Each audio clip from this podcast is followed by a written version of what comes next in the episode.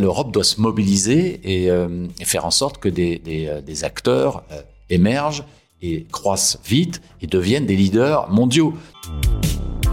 This is the Space Avocat podcast, hosted by Dr. Numa Isnar, attorney at law.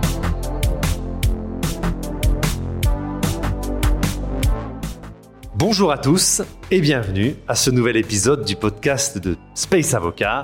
Aujourd'hui en compagnie de Charles Becbédé. Charles, bonjour et merci pour ton invitation. Bonjour Numa, c'est toi qui m'invites. C'est vrai, mais c'est toi qui nous reçois. c'est vrai, Dans merci en dans tout tes cas. magnifiques locaux. Merci encore pour, euh, voilà, pour, euh, pour organiser cela. Euh, tu fais partie des, euh, des grandes figures du secteur spatial par un, par un abord finalement que l'on attendait moins, c'est-à-dire l'abord financier. Parce qu'effectivement, c'est très important, notamment à l'époque du New Space où toutes ces startups qui fleurissent ont besoin de, de financement. De carburant. Exactement. Mais j'étais, je suis ingénieur aérospatial. Écoute, la transition est toute trouvée parce que tu sais, il y a une grande tradition dans ce podcast, c'est d'en savoir plus sur l'invité. Donc, Charles, première question, quel est ton parcours, naturellement? Bon ben moi, euh, euh, lycée Louis Grand, école centrale de Paris, option Air Espace et euh, service militaire dans l'aéronautique navale, puis euh, premier job chez Matra Marconi Space, aujourd'hui euh, partie d'Airbus Defense and Space à, Toulouse. Et, puis ensuite, c'est vrai, je suis parti, j'ai fait de la banque d'affaires, complètement autre chose. J'ai été ensuite entrepreneur, j'ai créé plusieurs entreprises, self-trade à la fin du XXe siècle, qui était une sorte de, broker online, donc un leader de la fintech, avant qu'on on parle de fintech. Et euh, puis Poeo dans l'énergie. Donc on était à la fois euh, un concurrent, un petit concurrent d'EDF, et on produisait aussi de l'électricité. Et puis, euh, plus récemment, enfin depuis 15 ans, Audacia, donc qui est l'entreprise que je dirige, que j'ai fondée, et qui est une entreprise de, private equity. Donc en effet, après avoir été entrepreneur, je suis maintenant accompagnateur d'entrepreneurs. Et j'essaye de le faire de façon entrepreneuriale et avec une, une spécialisation sur la deep tech, donc sur le venture deep tech. Ça, c'est de l'anglais pour dire capital risque en, euh, en ingénierie, en sciences de l'ingénieur, euh, donc que ce soit le- les technologies quantiques, que ce soit donc euh, le spatial euh, ou aussi euh, le nouveau nucléaire. Oui, parce qu'effectivement, il y, a, il y a des vagues de renouveau un peu dans tous ces secteurs Il y euh, aura peut-être- traditionnels. Il y aura peut-être d'ailleurs des, qui sait un jour, une entreprise qui, qui sera euh, à cheval sur ces, ces différentes thématiques. Absolument. C'est très intéressant parce que euh, donc, tu, tu as effectivement fondé, euh, fondé Audacia. Vous avez eu d'ailleurs récemment de, de magnifiques annonces, notamment pour le New Space français et européen. Donc, félicitations euh, Oui, pour merci. ce beau travail. Merci Nouma. Ouais, en effet, bah, ça fait deux ans et demi qu'on travaille sur ce fonds euh, spatial qu'on veut européen, de taille significative, parce que c'est vraiment ce qui manque actuellement dans l'écosystème spatial européen. C'est on a, on a, il y a un vrai mouvement entrepreneurial. euh, on- a 480 entreprises dans notre base de données sur le sur l'aérospace. On a, on a un dialogue euh, continu avec 280 d'entre elles, et on a déjà investi dans 14 entreprises euh, du secteur. Mais il faut, il faut beaucoup de capitaux pour les accompagner, parce que sinon, euh, ça va faire comme la première phase de, de start-up du, du New Space il y a, a 5-6 ans. Beaucoup ont dû aller se financer aux États-Unis. L'idée, c'est qu'on permette l'émergence de leaders technologiques du New Space mondiaux d'origine européenne. Et donc, il faut des fonds de capital risque capables de les accompagner aussi loin que possible. Et, c'est pour ça que nous, nous visons 300 millions d'euros. Et là, euh, on a annoncé une étape importante, c'est euh, le partenariat avec le Fonds européen d'investissement qui euh, a annoncé qu'il allait investir 60 millions d'euros dans notre fonds. Donc, ça nous permet de lancer les, opérations de first closing pour euh, plus de 100 millions. Et puis ensuite, on va continuer euh, à travailler euh, ces aspects levés de fonds pour aller vers les, vers les 300. Mais heureusement, euh, comme je le disais, on a déjà commencé à investir. On a déjà un portefeuille de 14 entreprises dans les micro-lanceurs, dans, dans le spa- Space Situational Awareness, dans, les, dans les OTV, les Orbital Transfer Vehicles et, beaucoup d'autres. Donc, c'est ça aussi qui, qui, a permis de convaincre d'ailleurs ce, grand investisseur qui est le Fonds européen d'investissement de, de nous faire confiance. Tu parles justement de, convaincre des grands fonds. Ce qui est très intéressant dans ton parcours, c'est que tu as commencé finalement dans la, technique, dans l'ingénierie, dans le spatial, et puis tu es passé par la banque d'affaires pour revenir vers, le, vers ce secteur-là. Vu que tu as les deux casquettes, et que c'est un secteur, et que la finance, on la voit moins dans le secteur spatial, en tout cas récemment, euh, comment est perçu plutôt le secteur spatial par, la, par les institutions financières? Alors, il y a, y a des a priori et il y a une image euh, fausse, euh, mais qui est en train de se dissiper. Mais il y a, enfin, il y a quelques années, lorsqu'on a démarré, le spatial, c'était perçu comme très risqué, dangereux et même pas du tout quelque chose où il faut investir et, et, où on peut trouver la moindre rentabilité. Donc on a vraiment dû batailler, faire de la pédagogie et rappeler tout simplement que le spatial est partout. C'est-à-dire que le, spatial, c'est euh, le GIEC sans spatial, euh, il peut pas nous, euh, dire comment la, planète se dégrade à, grande vitesse. sans le spatial, il y a, y a, y a pas de, on commande pas son, Uber dans la rue. Il n'y a pas de pizza à la maison le soir.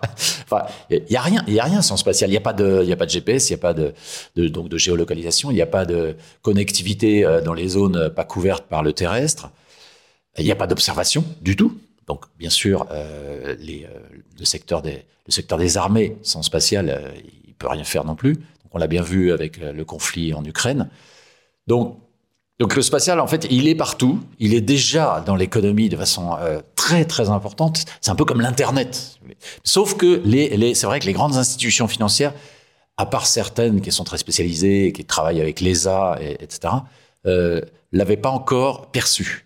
Donc là, euh, c'est en train de changer très vite on le voit, euh, et, et, notre job, c'est de continuer à faire en sorte que cette mutation de, la perception s'accélère pour pouvoir euh, apporter, pour pouvoir euh, d'abord bah, nouer des partenariats avec ces grands investisseurs en France et au-delà de nos frontières, bien sûr, et puis ensuite apporter ces capitaux aux meilleures startups que nous sélectionnons. Toi qui as une vision à peu près exhaustive de tous les segments du spatial. Tu vois à peu près tous les, tous les grands secteurs d'activité au sein de cette industrie. Est-ce qu'il y en a qui, euh, qui t'intéressent un peu, plus euh, de manière intime, un peu plus de, qui te passionnent finalement quand tu les, quand tu les abordes? Bon, d'abord, oui, bien sûr, je vais répondre à ta question, euh, mais on, est, on est quand même exhaustif et, on est un fonds d'investissement. Donc, un fonds d'investissement, ça, a une, ça une maturité de, de 10 ans. On ne peut pas porter des investissements plus, plus longtemps que ça. Donc, c'est pas si, pas si court, mais, mais c'est pas très, très, très patient. Donc, euh, il faut un mixte de, euh, de, de, de start-up dans un portefeuille d'un fonds qui font qu'il va y avoir des sorties dans, dans cinq ans, d'autres un peu plus tard. Et, et donc, on peut pas euh, investir que dans des projets euh, hyper capital intensive de hardware, mais on aime bien ça. On aime bien ça. Donc, on essaie d'avoir un mixte hardware-software, upstream, downstream, infrastructure et solutions disons, euh, soft de soft. Euh, mais, mais moi, euh, c'est vrai que maintenant, je réponds à ta question. je suis passionné par la haute technologie et par la deep tech, et j'aime bien les, projets assez disruptifs. Et c'est vrai que ça me fait pas mal vibrer quand il y a une équipe qui vient me, raconter qu'elle a peut-être trouvé un nouveau moyen de, propulsion en, en, orbite et qui permettrait d'aller sur Mars en un mois. Bon, ça c'est sûr, ça, attire mon attention et ça me, passionne. Alors après, on va travailler dardard pour euh, vérifier que c'est pas euh, du mythe euh, et que la technologie est sérieuse, mais qu'il y a qu'il y a un pour y arriver. Mais, mais ça, c'est sûr, c'est c'est mon rêve. Et puis même euh, euh, une propulsion qui permettrait d'aller euh, en orbite autrement que la façon dont on le fait. Et pour l'instant, c'est l'unique façon. Hein, donc diffuser, diffuser, ça fait mille ans que, que, que finalement on n'a pas trouvé mieux. Enfin, mille ans parce que c'était les Chinois avec les, feux d'artifice.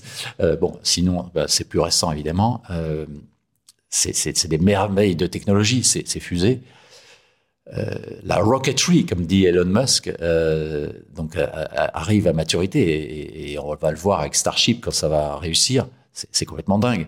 Mais la densité énergétique est telle au, décollage que bah, c'est Jeff Bezos qui le dit lui-même. C'est quand même très risqué, même si ça va marcher. Et, donc, est-ce que c'est le seul moyen qu'on peut trouver pour aller en orbite? Évidemment, moi, je rêve de trouver d'autres moyens. Donc il y a toujours cet aspect de rêve, cet aspect de chemin. Je trouve que cette, cette expression est très intéressante parce qu'il y, y, a une ambition quand même un peu. Mm. Certains invités ont pu dire sur ce podcast qu'il y avait une vision civilisationnelle du spatial qui parfois manque un peu euh, en mm. Europe. Donc toi, tu as ce pied justement dans l'ingénierie, dans le chemin, puis dans la rationalité parce qu'il faut effectivement financer. Tu parlais de, mm. de carburant financier. Si on fait une analyse objective de la situation par rapport à peut-être d'autres industries, industries euh, deep tech, est-ce que le spatial a des, a des points forts à des choses qu'il peut mettre en avant justement pour se différencier dans le, dans le grand marché des, capitaux ben oui, moi je dirais, pour moi c'est comme l'Internet. Donc c'est vraiment en toile de fond de tout, de toute notre économie euh, moderne en fait. je pourrais dire ça aussi du quantique. Les, technologies quantiques, en fait, en tout cas celle de la première révolution quantique, c'est-à-dire le transistor, le laser, les circuits intégrés, c'est partout. Bon, et maintenant, il va y avoir aussi cette seconde révolution quantique qui accélère.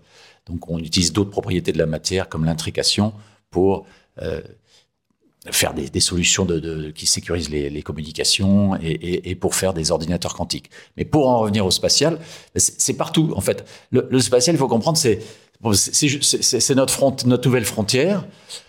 Et, euh, et c'est juste à côté. Et donc, euh, et ça permet d'observer évidemment euh, euh dans, dans, toutes les fréquences possibles euh, notre surface terrestre et même en, en, dessous, ce qui est avec des gravimètres euh, à hypersensibilité ou des, ou des magnétomètres. Ça permet donc de d'assurer une optimisation totale de la connectivité des, des, hommes, des femmes et des objets. Et, et donc, il va y avoir des, des les, opérateurs telco vont travailler avec des, constellations euh, telco euh, et, optimiser en permanence les, réseaux terrestres et les réseaux satellitaires. Et puis la géolocalisation. La géolocalisation, euh, elle n'est pas encore si précise que ça. Donc la, rendre encore plus précise, pertinente et, à tout moment. Donc ça, c'est c'est un usage constant partout de, nos, vies. Donc, par rapport à d'autres industries, euh, c'est une spécificité très très forte du spatial. Euh, donc c'est juste immense. Et tout le monde est concerné, toutes les industries euh, doivent maintenant enfin, prendre en compte cette nouvelle donne. Est-ce qu'on peut dire que l'économie spatiale s'étend ou est-ce que c'est l'économie qui se spatialise finalement? Oui, c'est l'économie qui se spatialise, tout à fait. Tu as raison, Numa, c'est ça.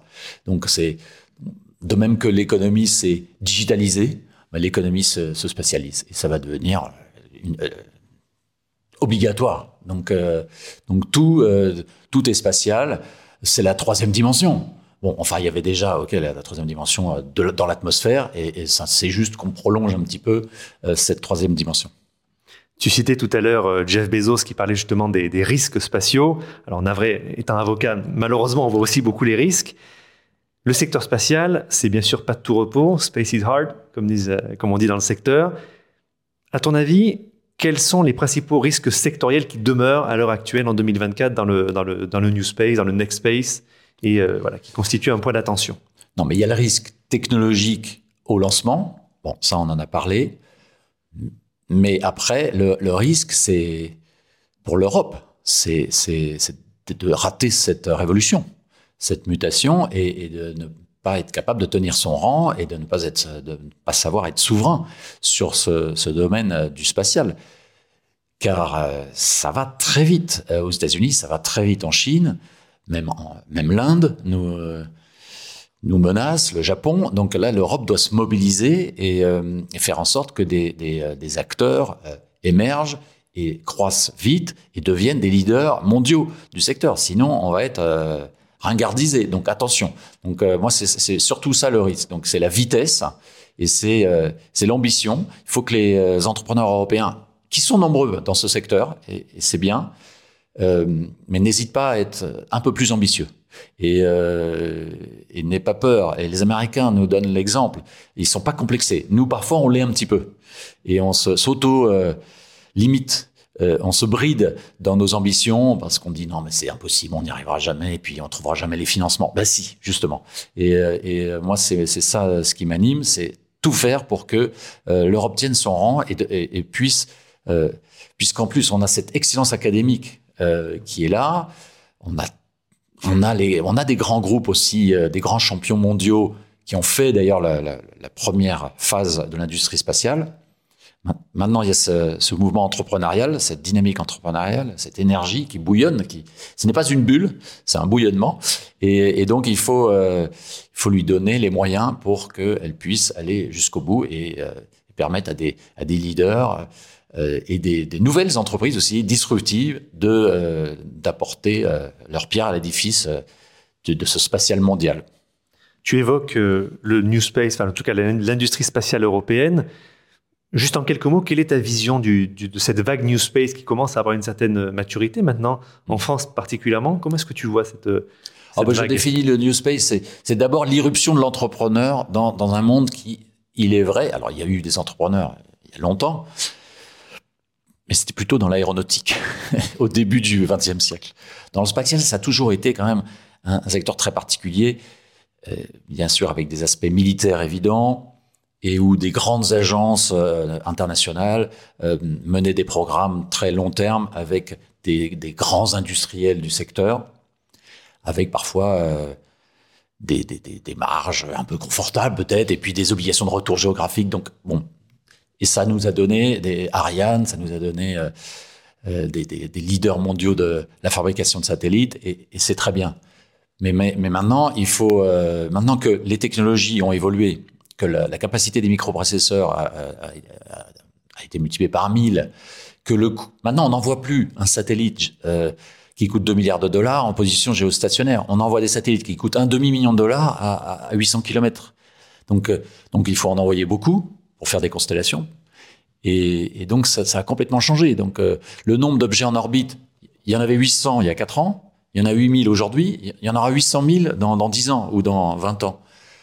Donc, faut les fabriquer, il faut les lancer, il faut éviter qu'ils se percutent les uns les autres, il faut downloader leurs données. Il y a mille choses à faire et c'est ça qui, qui, que tout le monde, que les entrepreneurs du secteur du New Space ont compris et, ils quittent les grands groupes euh, où ils, sortent, des, quand ils sont plus jeunes, ils sortent des, des, grandes écoles, de nos meilleurs parcours académiques et ils créent leur boîte, souvent ensemble. Et c'est ça que c'est ça qu'on appelle le New Space. Tu évoques justement l'arrivée des entrepreneurs dans le, dans le secteur. Pour conclure cet entretien, ben, j'aimerais bien te, donner la parole pour que tu puisses euh, leur parler à travers ce, podcast. On voit pas mal de, voilà, de, jeunes diplômés, de jeunes ingénieurs qui ont envie de rentrer dans cette industrie spatiale, qui parfois peuvent se dire, ben, il y a déjà une vague New Space qui est partie, c'est peut-être un peu trop tard. Quel conseil tu pourrais euh, voilà, prodiguer à, un jeune qui se dit, j'ai envie de, rentrer dans cette industrie spatiale et de disrupter finalement les choses? Ah bah alors là, je, je l'invite à venir nous voir avec ses idées, ses projets d'être ambitieux, de ne pas hésiter euh, à, à, à, penser de façon disruptive. Il y a encore plein de choses. C'est, c'est pas trop, certainement pas trop tard. C'est plus trop tôt, ça c'est sûr. Donc euh, il faut y aller. Euh, mais euh, bon, euh, l'accès à l'orbite, le, les OTV, et puis les, les constellations, des constellations spécialisées sur certains use cases. Le, les softwares, les solutions aussi pour les clients, pour démocratiser le spatial toujours plus euh, vers l'industrie et, les institutions. Il y a tout à faire, franchement. Euh, et, donc les euh, jeunes euh, ou, moins jeunes qui envisagent, qui s'intéressent, qui se passionnent pour ce secteur spatial. Ben, allez-y. Franchement, il y, a, encore plein de choses. Pensez aussi peut-être un peu au nucléaire. Il y a des choses, y a des choses à faire. Spatial et nucléaire, moi, ça, c'est quelque chose. J'aimerais bien voir des choses émerger dans ce domaine. Bon, voilà, et, venez nous voir. On est là pour ça. C'est vrai qu'on parle beaucoup de propulsion, euh, en tout cas de certains systèmes de propulsion qui pourraient être nucléaires. On parle aussi du fameux réacteur nucléaire potentiellement sur la Lune. Donc, mmh. c'est vrai que la jonction entre les, entre les deux secteurs est, pourrait être très intéressante. Peut-être plus spécifiquement sur les aspects euh, financiers une jeune entreprise, un jeune projet qui va venir chercher des financements Est-ce qu'il y a quelques petits points d'alerte sur lesquels il faut qu'il soit particulièrement vigilant pour justement parler à, à, cette industrie financière? Ah oui, très important, en effet. Donc, on est quand même sur la deep tech, on est sur euh, high risk, haute technologie. Donc, euh, quand on crée une entreprise dans ce domaine, il faut viser un marché important. Donc, euh, en, en, centaines de millions, voire milliards de dollars de marché. Euh, on peut pas, euh, on trouvera, on pourra pas financer une, une entreprise deep tech qui euh, se propose d'attaquer une micro niche de marché, parce que on a besoin nous de faire au moins dix fois la mise sur la totalité de nos investissements. Donc c'est, ça nécessite que le marché potentiel soit très important. Et puis après, donc la technologie, il faut, il faut se, établir des partenariats avec des, des acteurs reconnus pour qu'on puisse nous valider la technologie. Et, euh, et, que c'est pas que la science est faite et que il est c'est devenu donc euh, quelque chose pour les ingénieurs. Et euh, et puis ensuite l'équipe. Il faut je, il y a des one man show, ça arrive, on en connaît aux États-Unis, mais euh, mais c'est avant tout une équipe. Moi moi je suis pas tout seul, euh, c'est une équipe expansion, le nom de, du fond. On est on est huit et mais les startups c'est pareil. Nous on regarde, on s'attache beaucoup à ce qui est un, un, fondateur, bien sûr, il faut un capitaine, euh, mais il, il c'est bien qu'il y en ait aussi d'autres, euh, qui est qui se partagent parce qu'on est, ça va être, le chemin sera long il y aura des moments difficiles. Donc, euh, en général, dans une équipe, on n'est pas tous déprimés au même moment. donc, ça, c'est important. Puis, pour pas aussi euh, se prendre trop au sérieux, euh, il faut être ambitieux, un peu mégalo, mais il faut pas être mytho. Donc, ça aussi, c'est important euh, dans l'entrepreneuriat. Et euh, voilà, bon vent. Euh, donc euh, trouvez, de trouver, trouver des cofondateurs et sachez, euh, sachez aussi bien partager le capital entre vous. Euh, ça, ça s'apprend pas dans les livres de corporate finance. Euh, et, euh, et puis ensuite, surtout, euh, venez nous voir. Et d'avoir un bon pacte d'associés aussi, c'est important, même si après, quand les fonds rentrent. Ah, en effet, très important. Charles, il me reste à te remercier euh, vraiment chaleureusement pour, euh, pour ton accueil et pour ces, euh, pour ces informations parce que voilà, il y a, y y beaucoup de gens qui, euh, qui sont intéressés par ce secteur et qui, et qui regardent avec admiration ce que tu as fait. Félicitations pour, euh, voilà, pour tout ce travail qui a été fait par expansion euh, au service du, du New Space européen. Merci à toi de m'avoir invité. À très bientôt. Merci. If you want more information about the podcast or need legal services, please contact Dr. Numa Isnard via email at contact at numaisnard.com